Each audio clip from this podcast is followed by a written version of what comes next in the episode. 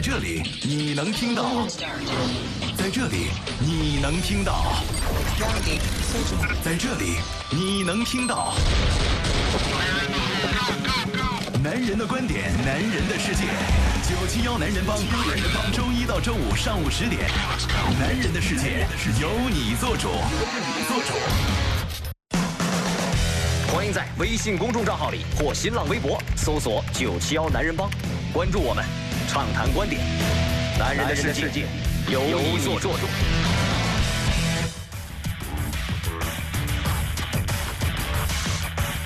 北京时间的十点零四分，欢迎各位继续关注飞扬九七幺，这里是男人帮，我是海峰。我是银行。各位好，我是周航。嗯，今天是八月二十三号，周四。首先，我们一起来关注一下全天的天气状况。嗯，来看一下全天的天气啊。那今天呢，有黄色的山体的滑坡的预警信号呢，正在生效当中，发布区呢仅仅在盐田区。呃，另外全天的温度二十五到三十一度，空气质量良到轻度污染，阴天见多云，有阵雨或雷阵雨，东北风是二级，相对湿度是百分之七十到百分之九十五。嗯，提醒大家出门带把雨伞。特别是这种风雨天啊，大家呃出门的时候，其实门窗也最好关好，因为昨天下午那场雨啊，实在下的太大了，我发现我家没有关好的门窗啊，都被进了很多的水，窗帘上都被打湿了啊，觉得确实就防不胜防，感觉这个雨是横着刮的，穿越了这个窗户啊。嗯，们直播过程当中呢，大家可以通过九腔男人帮的微信公众平台和我们的微信群跟我们实时互动跟沟通，同时在网络端也可以同步收听我们的节目。网络端收听方式呢，可以通过我们深圳广电集团的一深圳，另外包括企鹅 FM、蜻蜓 FM、阿基米德。那男人帮节目也上线了苹果的播客跟喜马拉雅，都可以同步收听我们的节目啊。今天一天依旧在九腔男人帮的微信公众平台给大家准备了一个互动话题啊，也是我们一个常见的一个情况。我们看看互动话题是什么？哎，常见吗？这个情况？常见，常太常见了。就是像我这种没有 朋友的人特别常见。每天可能都会遇到这样的纠结，到底是删还是不删？对吧？嗯，还是删吧，还是删吧。嗯我昨天大概删了可能十几二十个人吧。对，而且最近呢，我也是突然发现，呃，我的这个微信朋友圈啊，实在是看不下去。我当时呢，我就很好奇，但是一直没找到原因。突然有一天，我问身边的一个朋友，我说：“你这个微信朋友圈是不是屏蔽了许多人呢？”他说：“是啊，当然啊，不然你怎么看呢？”结果我就按照他的这个方法，花了整整半天的时间。把一些我不需要看到的一些朋友圈信息给屏蔽了。哎，我家人的，我加好友的第一件事情就是关关注，就就叫什么关闭他的朋友圈提示。对，关键是在于我没有去做这个举动之前，我没有觉得有那么多人不能看。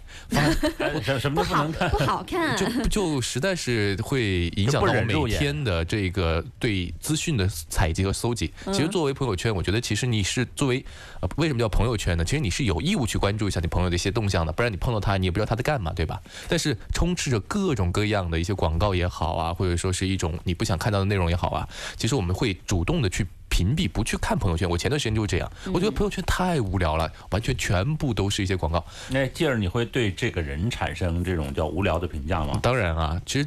就在昨天，我突然发现我大学同有个女同学啊，长得漂漂亮亮的，最近竟然也开始发一些微商的广告你看，我瞬间以前同桌的她在心目中的形象完全毁掉，瞬间就崩塌了。加了一个前面一个前缀啊，非常漂亮的女同学，就说同桌的她吗？也发朋友圈了。我就发现啊，你们两个的以前的同桌的她都不太靠谱，都在我们节目当中形象崩塌啊。今天呢，我们也给大家准备了几个这个情况，是不是发生这几种情况，自己的微信就会被好友删除，或者说朋友圈被好友。屏蔽呢？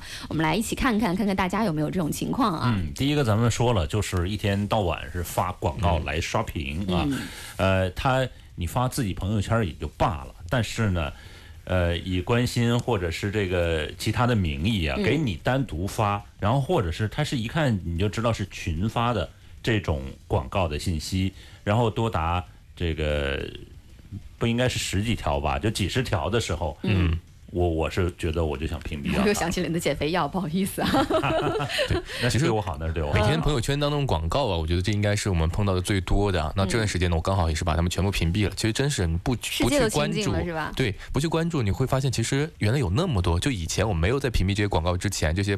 呃，朋友之前啊，我会发现其实我是自动的通过这个人体的眼睛把他们略过的，就没有觉得其实有那么多广告。后来开始把他们删掉的时候，才发现其实他们每天都发这么多广告，其实其实它广告效果非常差。我就想提醒这些朋友啊，你每天在这个朋友圈，当然可能是跟自己的工作有关啊，发现各种各样的广告，但实际上的到达率其实很低的，就是真正的受众，只有关心到这件事的受众才会来看这个广告。嗯，不如到我们广播来做。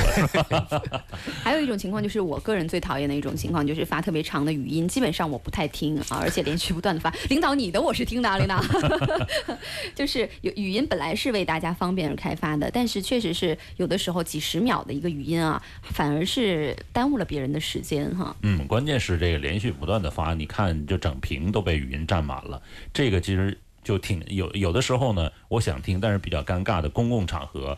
你再怎么把它就是叫叫叫麦克风模式，它也会对这个别人也会听到。嗯，这首先是不礼貌，在公共场合来播放。但是呢，他比如说发个几十条、十几条，他说肯定是着急的事儿啊，是不是？那我得稍微听一下。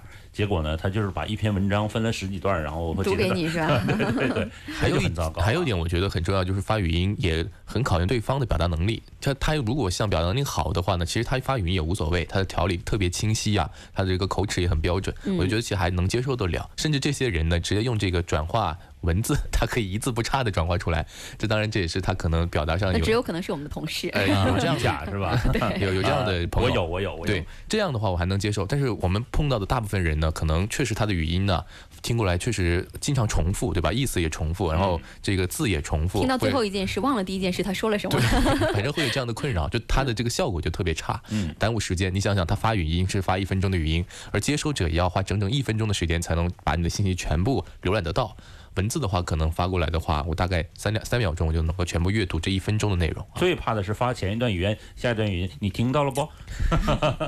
啊，这是一种情况呢。还有一种情况呢，就是在朋友圈里的负能量太多了，这样的朋友，本来我们其实生活节奏就相对来讲比较快，大家也就相对来讲这个心情啊，呃，平时的这个这个忧郁情况啊，呃，躁郁情况啊，都挺严重的。然后再看朋友圈，发现全都是负能量的时候，就会想要把这个朋友删掉啊，或者是心灵鸡汤。我我宁愿你发心灵鸡汤，因为我觉得这个所谓的心灵鸡汤呢，呃，原来好像传播的可能更广一点点。这个是你不懂我们女性，有的时候我们其实不想发心灵鸡汤，但是我们很想发一个我们觉得拍的特别成功的一个照片，总得配点什么文字吧，对吧？但是现在流行的都是心灵鸡精啊，不是鸡汤啊。对，嗯。然后呢，其实还呃，除了这个，还有一个是什么呢？还有一个就是这个动不动就是请谁谁投一票，嗯，因为他也是群发的。比如说这个，你你笑啥？没有没有，其实这个投票，我觉得还是身边有有这样的人吗？投票还是需要投的啊，还是很多吧。这个是还应该投，应该帮助一下别人嘛。但是这个投票一天投三次，而且这个好像这个票数感觉竞争还挺大的。你说帮不帮吧？对不对？就是其实投票这个事儿吧，它主要是为了传播。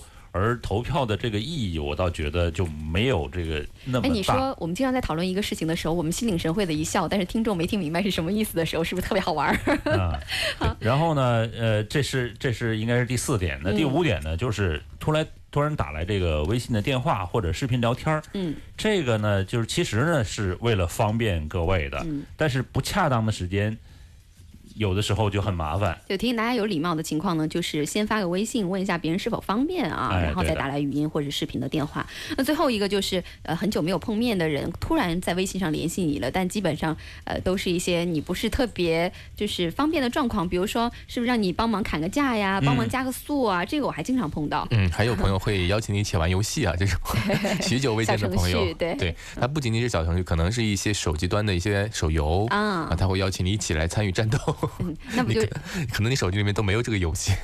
那大家呢也可以看一看，我们平时在微信的使用习惯上面有那几条啊。如果要是有的话，那就不要怪你的好友把你删除了。嗯，或者是这个我们说这些条呢，你觉得这个就。不够为就是这种所谓的删除的理由，你会有独特的理由，也可以跟我们说一下。那如果要是你这几条都做了，你的好友依旧没把你删除，那剩下的都是真朋友。大家可以通过九霄男人帮的微信公众平台来留言啊。那我们一起来听一首歌，歌曲过后呢，我们进入男人车世界，有更多汽车方面的消息等着大家，稍后见。欢迎在微信公众账号里或新浪微博搜索“九七幺男人帮”，关注我们，畅谈观点。男人的世界由你做主。Standby formation，男人车世界，车世界。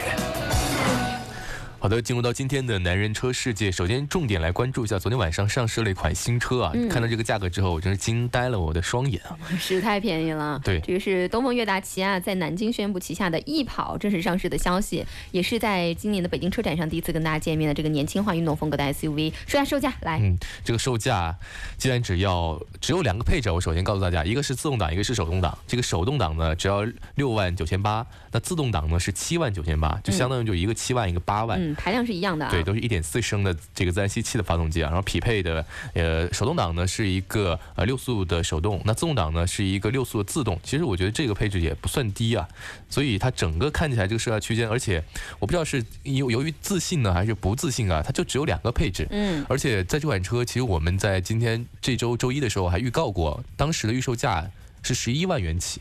所以这个远远低于我们当时的这个猜想，嗯，所以出了几个颜色，颜色啊，颜色只有三种颜色啊，全买了，是一个拼色。那这次呢，其实我我如果要大家了解的话，就是它其实是跟北京现代的昂诺西是同平台的一个姐妹车型。那昂昂昂昂希诺，昂希诺大概是多少钱啊？昂希诺大概是在十五万元左右这个价格，所以所以就觉得价格特别特别的低啊。对，同平台的这个呃所谓的这个叫易跑这款车呢，相当于腰斩了，所以我就很担心昂希诺这款车怎么卖啊？因为同平台同尺寸啊，当然这个它的发动机排量不一样，昂希诺的发动机排量是一点六升的，但其实也差不了太多啊，但价格确实非常非常大差距啊。嗯，那这个价格呢，我们一起来看看这个车啊。外观方面呢，它是用了易跑的前脸的家族式的这个虎啸的格栅，加了镀铬的亮条，所以是有精致感的。另外呢，有一个双色的车身的涂装，搭配了黑色的包围和银色的下护板，所以就年轻人可能会还蛮感兴趣的。是的，其实它主要的消费人群针对的也是二十。岁到三十岁的年轻人啊，可能到三十岁以上就对这款车没什么兴趣了。哎呀。我应该是对这款车没什么兴趣，然后再来看。你马上要出这款车的这个区间了。对呀，都没资格买了。然后再来看看这个颜色，呃，是这种拼色的色设计啊，然后有这个白黑、橙黑和黄黑，证明这款车当中的这个黄色的颜色的运用呢还是比较充足的。嗯，是我们看看大小啊，尺寸呢是四幺零零一七三五一五零三，那轴距是二五七零。其实它整体的尺寸是还是比这个北京现代刚刚讲到的昂希诺还是小一点呢。嗯，对，然后它相比其他的这个同品牌的哦，不同品牌就是同级别的合资车型，其实也是要小一点点的啊，包括本田的缤智啊这些车型，在内饰方面，其实我觉得也是相对来说有自己的一些亮点的，包括它还匹配了 CarPlay 这样的一个功能，我觉得像年轻人买一个八万块钱的小车，有这样的功能还是非常非常实用的。然后看到它的这个中控台层次感是比较强的，中控屏两侧呢会有这个物理按键和旋钮，然后会有这个圆形的呃这个双圆形的仪表盘。比较简约，然后是三辐式的方向盘。其实这个方向盘我看的造型呢，其实还是充满了运动感的，而且是比较符合现在的审美的。就整体看起来，至少看起来啊，因为现在确实也没有实际的去静态体验过，看起来这个内饰我觉得还是给人感觉还是蛮新鲜的啊。嗯，是的。安全配置方面呢，配了行人监测紧急制动系统、车道偏离预警和盲点监测这些功能啊。呃，刚才讲到只有一台一点四升的自然吸气发动机，所以基本上不用不用去选了。这也是跟北京现代的这个昂希诺形成一个差异化吧。嗯，对。然后它的发动机的参数呢，最大马力是一百马力啊，而且峰值扭矩是三百二十牛米。那这个参数呢，其实也是中规中矩。作为一台小排量的1.4升的自然吸发动机呢，其实这个参数也算说得过去。然后匹配的是一台六速的手动变速箱和一台六速的手自一体的变速箱。其实很简单了，买这款车你就觉得自己需不需要自动挡？要自动挡的话，也就只有一个选择，选择特别简单。而且这两款车其实，呃，除了这个这个换挡形式上的不同，其实在一些细节方面还是有一些不同的。就是我我关注了一些细节表，就是手动挡的这个是没有带车身稳定系统的，所以我还是建议，不管是出于啊方便啊。还是出于安全，其实都应该选择自动挡的车型，也就贵了一万块钱啊。嗯，是的。那这个车呢，其实最大的一个不知道大家会不会呃失望的，就是它的尺寸可能不是特别大。那在中国市场一直是喜欢比较偏大的车型啊。那它跟它的同级别车型，包括姊妹车型来讲的话，它尺寸确实会小一点，但是价格低啊。嗯。所以不知道这个价格能不能影响消费者这个心里面它的地位啊？嗯，对。因为毕竟来说的话，我们还是会首先关注到一个商品的价格，对吧？嗯。然后其次呢，才可能。能是它的外形啊、空间啊这方面的考量。所以我觉得这次现代的出的这款翼跑车型呢，我觉得还是有一点点所谓的呃战略意义的，因为现在韩系车普遍相对来说它的销售呢还是比较疲软的。那这次它我觉得也算得上是痛定思痛了，觉得要出奇制胜的一招。它竟然可以把它的这一个车型定位成为一个这样的一个价格区间，其实它甚至比很多国产自主品牌的小型 SUV 还要便宜，是的，是属于这样的一种杀手锏的一种状态。就它的这一次价格的出现，确实引起了一定的轰动。我在我呃朋友圈昨天的同行当中，有的很多在现场的也是表示这个非常的惊讶，在这个价格的定出，而且这一次它的定价呢也相对简单，就只有两个价格啊，两个配置。所以的话，还有一点就是说，我觉得它还是想。呃，有一种互联网的这种硬件品牌营销的思略啊，就是有点像小米当年的这个定价，当把这个车型定价在一九九九的时候，在价格方面就已经可以。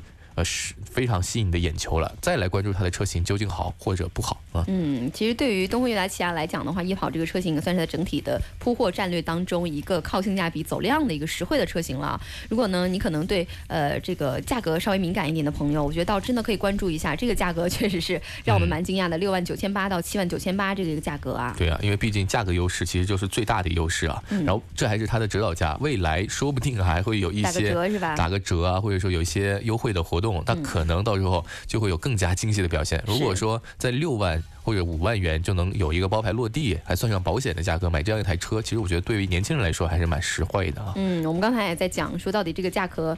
钢材够不够买？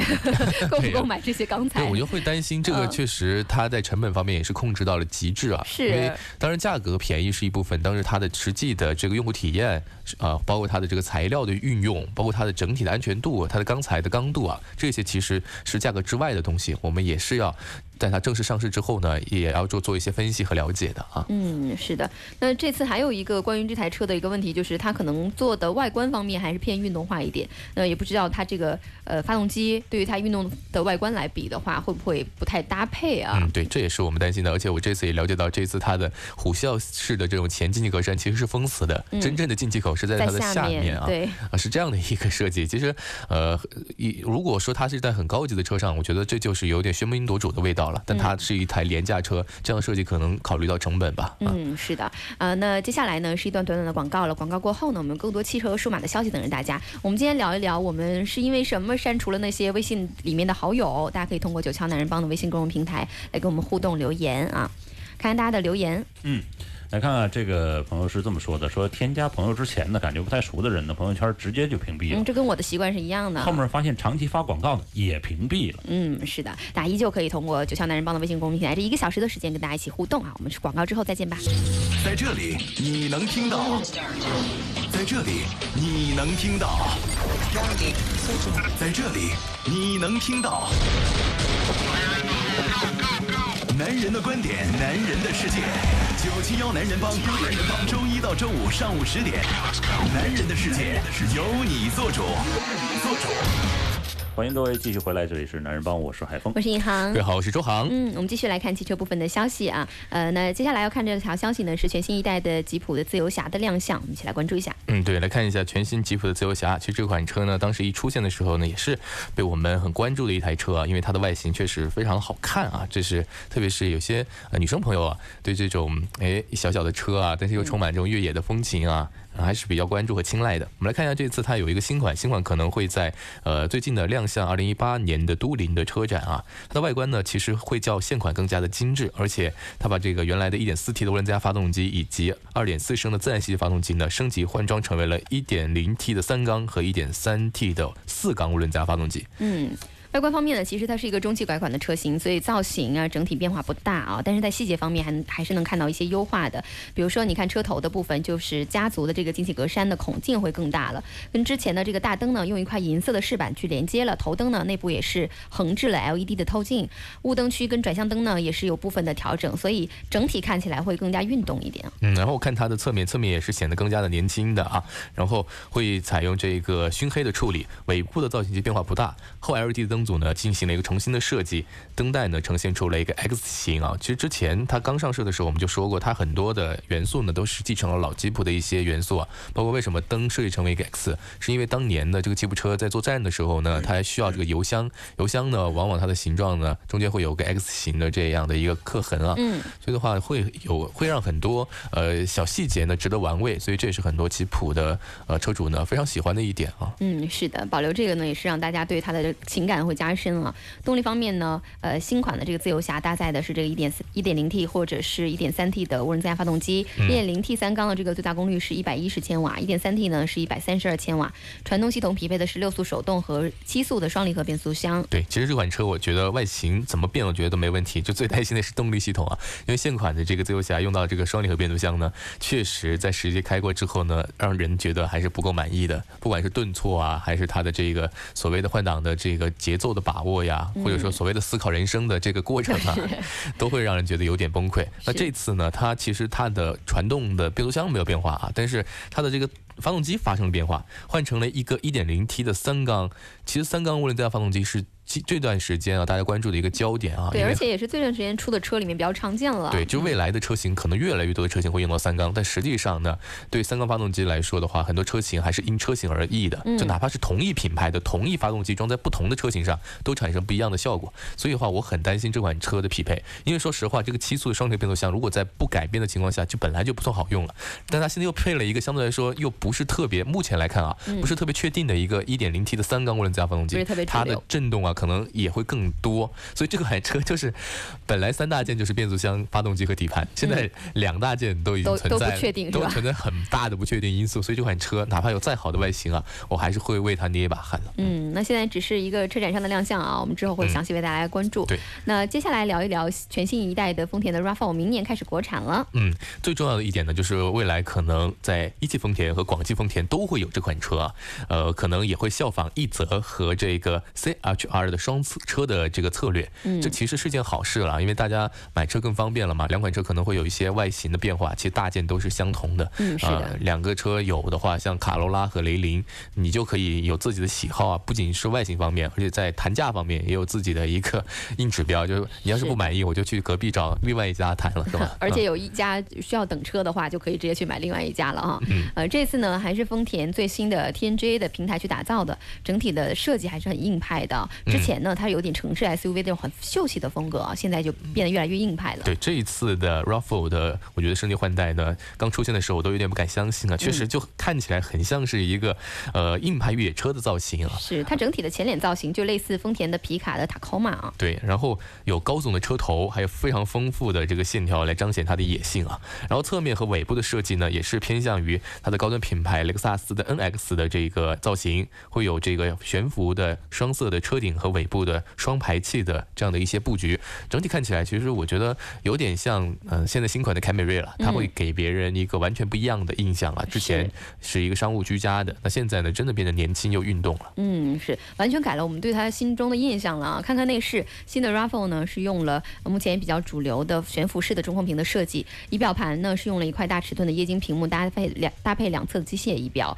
动力方面呢，这次也是使用凯美瑞上的动力总成，八 AT 的变速箱就是不会缺席了。值得一提的就是它的 RAV4 的混动版本的四驱也是可以给更多的输出给后轴啊，所以它越野能力确实还在的。嗯，因为毕竟它车型那么硬派嘛，所以在长成这样了已经是吧？这个底子也应该要强一点才行啊。嗯。然后最值得我们期待的消息就是在明年，一汽丰田将会率先的引进 RAV4。那在二零二零年，那也就是说在后年啊，广汽丰田也会随后引进该车型。那具体未来叫什么名字，可能啊现在还不得而知啊，但肯定会有个全新的中文名字。嗯。啊，所以不是荣放了是吧？呃，荣放是一汽丰田的中文名嘛？RAV4 叫个荣，好吧，算了，我记不出来。我认为很有可能会有和这个 CHR 有类似的，可能它这个这个就不叫不叫中文了是吧？对，不叫中文了，因为它毕竟现在广汽丰田的这个小型的 SUV 就叫 CHR 嘛，它可能要在 C 这个字母上进行一个变化，呃，D 或者说呃用别的一些 Z、Y，我觉得都有可能，它就代表大的。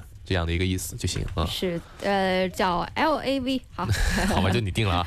嗯，大家比较关注这个价格啊，最后可以说一下，现款的进口价格是十七万九千八到二十六万九千八啊。对，这样的价格也是符合啊 RAV4 一贯的价格区间啊。那未来的话，这款车它的硬实力是上去了，究竟价格会不会有变化？我估计变化的可能性不大，因为我们对比起凯美瑞的新款和上一代的凯美瑞，其实它最后的终端价格没有发生特别大的变化，所以这也是一段好事了。当然，我们也不能指望它像我们刚刚说的这个，啊，叫叫易泽是吧？叫易跑。这个东风悦达起亚的易跑，它腰腰腰斩的价格，我觉得也不太可能啊。是调低了大家的心理预期，那一台车讨厌。是。接下来说一条消息是，丰田的 Sienna 将有可能会呃广汽丰田去国产啊。对，其实这个也是我觉得呃也是段好消息吧，因为塞纳这款车呢，其实很多呃就是喜欢家庭的这个呃不管是大型 MPV 啊，丈夫也好，还是老婆也好，其实对这款车也是青睐有加，特别是家里有好多小朋友的，或者家里的长辈也特别多的。这款车就特别好，因为它的这个车身尺寸非常的大，包括它这个车身超过五米，轴距超过三米啊，这款车，而且在呃呃海外市场的这款车也是一直卖的特别好，包括我们现在平行进口呢，这款车也是一直在前十的销量排行当中，嗯，但一直没有国产的计划。是，而且它其实对标别克的 G L 八，但在国内市场上来讲哈，还是 G L 八的呃知名度相对高一点啊。这个塞纳呢，在国内知名度相对来讲比 G L 八还是弱了一点。对，而且但是它区分不一样啊，G L 八还是偏商务一点。啊，就是公司用可能会多一点。但塞纳呢，是一个非常纯粹的家家庭车。我们看一下塞纳，它是一款车身超过五米、轴距超过三米的大型的 MPV，是一个五门七座的车型。现在主要还是以进口的方式进行销售。那它的轴距呢是小于 G28 的，但是它的内饰和配置，我个人觉得是更加豪华的。其实丰田车它都有一个惯性，就是说它确实让你在坐在这个座椅上。感觉就特别的舒适，嗯，支撑啊各方面也好啊，就是其实不需要，呃，怎么说呢？只有你坐才知道感觉到差别，就是你看是看不出来的。嗯，是的，呃，另外呢，我们看到它的这个，呃，以以配置来讲的话，也会更豪华一点，用了三点五升的 V 六自然吸气发动机，它整个功率也是会大于别克的 GL 八的。那如果要是这个车国产化上市之后呢，就是像 GL 八呀、本田的奥德赛呀、力绅呐这些这个车型的竞争对手。对我们。大胆的估计一下售价吧，可能售价会略低一点，因为现在大概是四十万起，现它国产之后可能会便宜个十万，大概在三十万元到五十万元之间。在这个价格区间之后呢，未来可能又有一个新的选择了。但是这市场上啊，一直对于中高端的这个 MPV 丰田啊，大家就好像都有这种迷之喜爱，迷之喜爱，就是因为它的阿尔法一直觉得觉得啊是一台很贵很贵的这个车啊。对，阿尔法一直要加价才能买得到嘛。是，所以它这个来到市场当中，哪怕是它价格在三十到五万五十万元之间，可能朋友们啊对它的喜爱程度也会比较不错。因为我觉得阿尔法加价的首要原因呢，还是因为它的量小，毕竟是市场需求导致的。所以三大国产之后呢，我相信它整个的产量应该不会低，所以的话，我觉得加价的可能性也不大。那今天汽车部分就到这里，马上进入到的是数码控。从睁开眼睛的第一刻，你就被数字包围。今天最高温二十六度，最低温二十一点三六，那肯定是上涨百分之一点五。为听觉化繁为简，IT 数码控，IT 数码控。数码方面呢，首先来看一下小米。小米生孩子了。对啊，产房传喜讯，生了一个孩子叫 Poco F1。呃，子品牌啊，在昨天在印度发布了这款手机的第一款机器，叫 F1 哈。嗯，叫 Poco Phone F1。对，它算是第一款搭载液冷散热的手机。那此前呢？嘛。对，那个不是小米的品牌。嗯。所以呢，这个是完全的小米的自主品牌。然后呢，外观曝光呢就已经。哎，红魔是用什么散热呀？虹膜，虹膜好像也是用到类似于液冷啊，或者是铜管散热的技术。但其实呃，现在大家都会有这样，包括最近刚出的这个魅族的十六，其实它也都说有这方面的技术在啊。嗯啊，但这也是未来一个主流的，可能游戏手机发热量大的一个手机的一个主流的散热技术。是的，是的。来看看这款 F 一呢，正面呢设计接近小米啊，上面像苹果，后面下面有个下巴哈。那同时采用了刘海屏的这个六点一八六点一八英寸的一个刘海屏哈。那呃，分辨率呢幺零八零乘二二四零，支持红外面部的识别。另外，新机呢，呃，它这个下巴呢，其实还是蛮明显的，就是说，因为现在很多手机都是基本是没下巴吧，下巴就呃弯曲嘛，弯折嘛。但是也是成本考虑啊。最后我们说说价格，大家就知道这个整个外观是为什么了。嗯，那这个机器呢是采用了什么呢？采用了塑料的机身，呃，然后呃，机身的顶部呢还保留了什么呢？三点五毫米的一个耳机孔。它的这个接口呢是 U I U S B Type C 的一个接口，呃，之后呢，呃，搭载的是骁龙八四五的处理器，这才是最重点的。对，这个让人觉得眼前一亮啊。主要是它以比小米八还便宜的价格，你可以用到八四五的处理器。但是它现在是只是在印度发布了这个旗舰手机 Poco F1 嘛，不知道会不会在国内市场卖？应该不会，我觉得。嗯，它应该是就不会自己跟自己去打架的。呃，但是我觉得它有一个。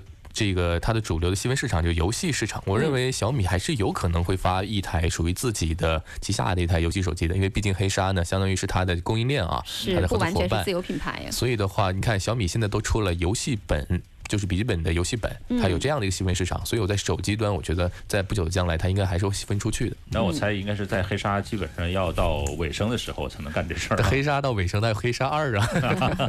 我们来看看价格吧，我觉得大家还是比较关注，因为我刚才也吊了半半天的胃口了。那这个 Poco F One 呢是比小米八还便宜的，六加六十四版本是大概合人民币啊两千零七十块钱，呃六加一百二十八呢是大概合人民币两千三百六十五，八加两百五十六有两个不同的外观版本啊，分别是合。人民币两千八百六十块钱和两千九百五十五块钱啊。嗯，因为它的这个处理器的配置，包括它的存储和内存的一个配置，相对来说比小米八呢应该是便宜很多啊。嗯。呃，但是呢，它的这个整个外形设计呢，不是特别特别讨巧了哈。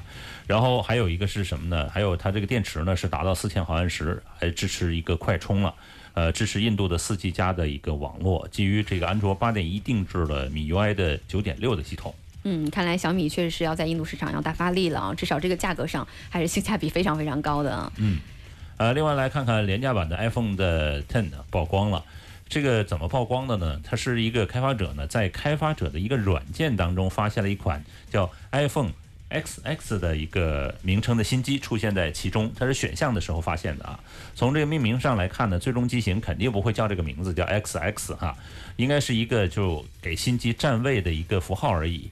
从这款软件当中的列表可以看出来啊，这个基本呢应该是算是新机的，因为我们来看它整个的列表呢是呃有顺序的。比如呃，iPhone 的八 Plus、iPhone 的 SE、iPhone 的 X，然后 iPhone 的 XX。嗯，其实跟大家预料的也没有什么太大的差别，就 LCD 的面板，同时是 A 十的处理器。其实这样子看呢，就是一个全面平板的 iPhone 七啊。那最终售价应该是会相对低很多的。对，因为以往的经验来说，到我们现在这个时间点啊，就马上要接近九月份了啊。这个时间点爆出来的消息呢，之前真实的，我们还不敢相信啊。但是现在几代的这这近三年时间吧，就发现只要说就。一定中，就完全没有什么所谓的秘密可言了，或商业机密可言。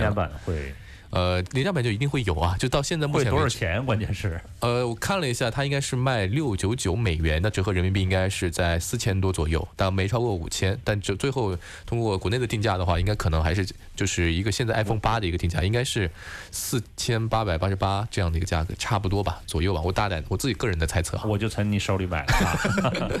好，这个就是我们今天看到的一个廉价版的 iPhone Ten 曝光的消息，但其实确实，我觉得猜了这么长时间了，大家可能都不意外了。啊那接下来说一个也是同样九月份上市的一个智能产品，是三星 L LTE 版本的 Galaxy Watch 智能腕表，也今天拿到了价格，应该是售价是三百八十美金。嗯，呃，这是三星电子呢是发布了这个这款手表啊，另外呢。呃，它是什么呢？它是这个有呃蓝牙的版本，还有另外的一个版本 LTE 版本，LTE 的版本啊。它的内部硬件也不一样，这两个版本不光是这个版本不一样，内部硬件也不一样。嗯，呃，实际上呢，这个 Galaxy Watch 呢，外观呢和它的这个 S 三的那个手表呢就没有太大的区别，这个主要是从这个外观上来看哈。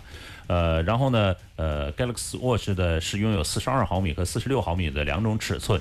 前者的电池续航呢是四十五个小时，后者是八十个小时。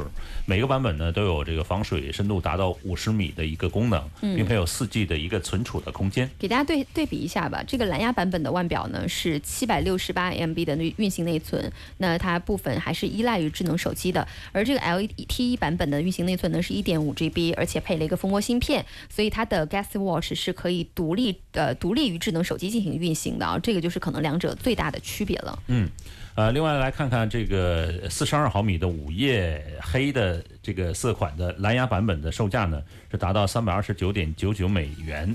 那四十二毫米的玫瑰金的这个蓝牙版的售价呢，是三百二十九点，也是三百二十九点九九。但是呢，它呃其他的售价，LETE 的版本的售价呢，就达到三百七十九点九九美金了啊。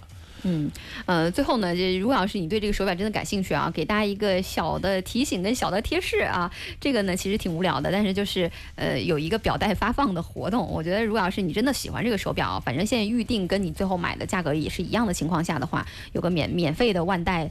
就是何乐而不为呢？可以拿着，这是他们现在对于预定的客户的一个奖励啊。嗯，呃，你说的表带呢？这个新品将至呢，苹果官方商店呢，多达十十四款的表带呢下架了。对，这个我也发现了这个消息啊。这个我跟海峰哥一样无聊的看他的表带下架的消息。你们是突然之间不经意之间看到了吗？对，不经意之间。嗯，有想购买的需要吗？没有啊，我们就是关注这个市场啊。因为呃，它的最新的一代 iPhone 的这个第四代的手表，好像尺寸好像要更大一点点。其实对于女性来说，不是一个好的一个消息。嗯，因为它确实，它现在这个 Apple Watch 分为两个嘛，呃，两个尺寸，一个四十二毫米，一个是三十八毫米。嗯，所以这个三十八毫米的，其实我也去研究过，确实相对来说是精致小巧一点，但是它的显示的可视面积呢，还是有点小了。你想一个指头，毕竟有那么大，在上面杵的话呢，很容易误操作啊。嗯，呃，这个值得一提的就是很多表带它写的是无货供应，其中就包括了单独销售的，就很多爱马仕的这个表带啊，跟往年的情况比较类似的就是，呃，苹果也没有标注惯用的暂时无货，是直接用了当地标注的售罄啊。那这个也不一定会代表新品到来，只是我们瞎猜的而已，有可能是考虑到目前的时间点，嗯，可能是想让大家期待一下而已。但我们想九月份发的这个新的，如果假设有新的手表的话，我认为它的它的表带应该还是兼容的。你想想，我也觉得是 它的兼它的表带那么多，除了包括它的各种名牌，爱马仕的也好，耐克的也好，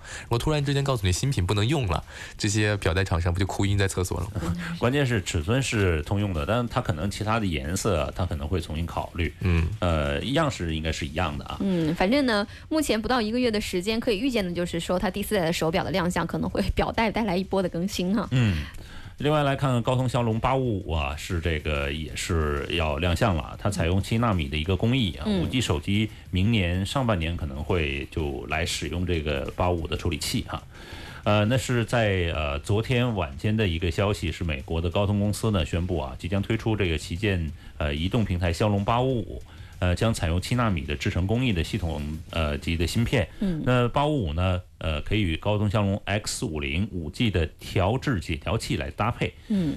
其实这个不用等太久了，因为高通八五五的产品整个完整的信息，今年第四度季度就会进行公布了。因为按照这个高通骁龙的套路的话啊，跟八四五一样的话，它就应该是十二月份召开的高通骁龙的峰会上面，这所有的产品信息都会发布了，真快啊！我觉得八四五好像还觉得 刚拿到手里还没捂热呢，八五五就来了一个七纳米的技术。